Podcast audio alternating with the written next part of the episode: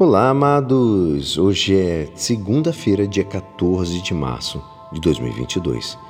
E hoje a nossa igreja nos convida a meditar juntos o Evangelho de São Lucas, capítulo 6, versículos 36 a 38. Naquele tempo disse Jesus aos seus discípulos: Sede misericordiosos, como também o vosso Pai é misericordioso. Não julgueis e não sereis julgados, não condeneis e não sereis condenados, perdoai e sereis perdoados. Dai e vos será dado.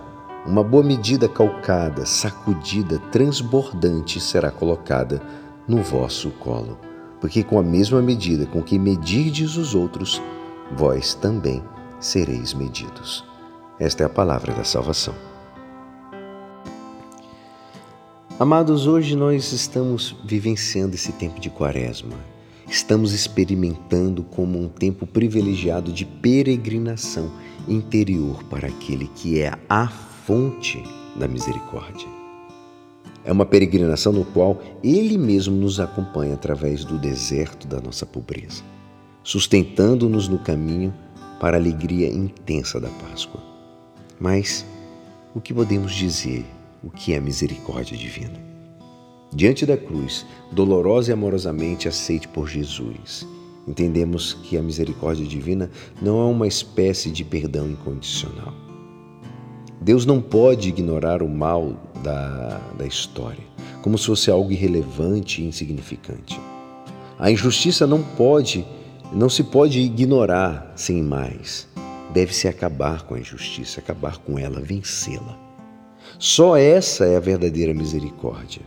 Deus assume tudo isso na sua paixão e assim mostra a bondade divina, incondicional.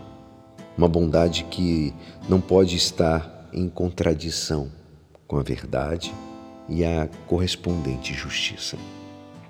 Possamos falar assim: devemos deixar-nos submergir na misericórdia do Senhor.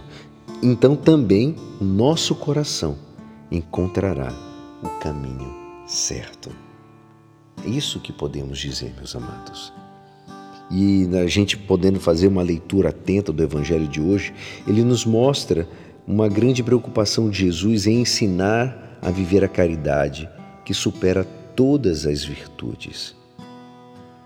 Jesus deixa claro que é possível conviver com hábitos diferentes da vida, a partir da nossa família, pelo fato de que o egoísmo só nos faz pensar em nós mesmos. Quando alguém nos perturba, perdemos o controle e tudo piora. O fato de ser misericordioso não deve constituir um desafio fora do comum na vida do cristão, porque significa copiar e imitar o estilo de vida de Jesus. Que possamos hoje não esquecer a mais nobre prova do amor, que é o perdão.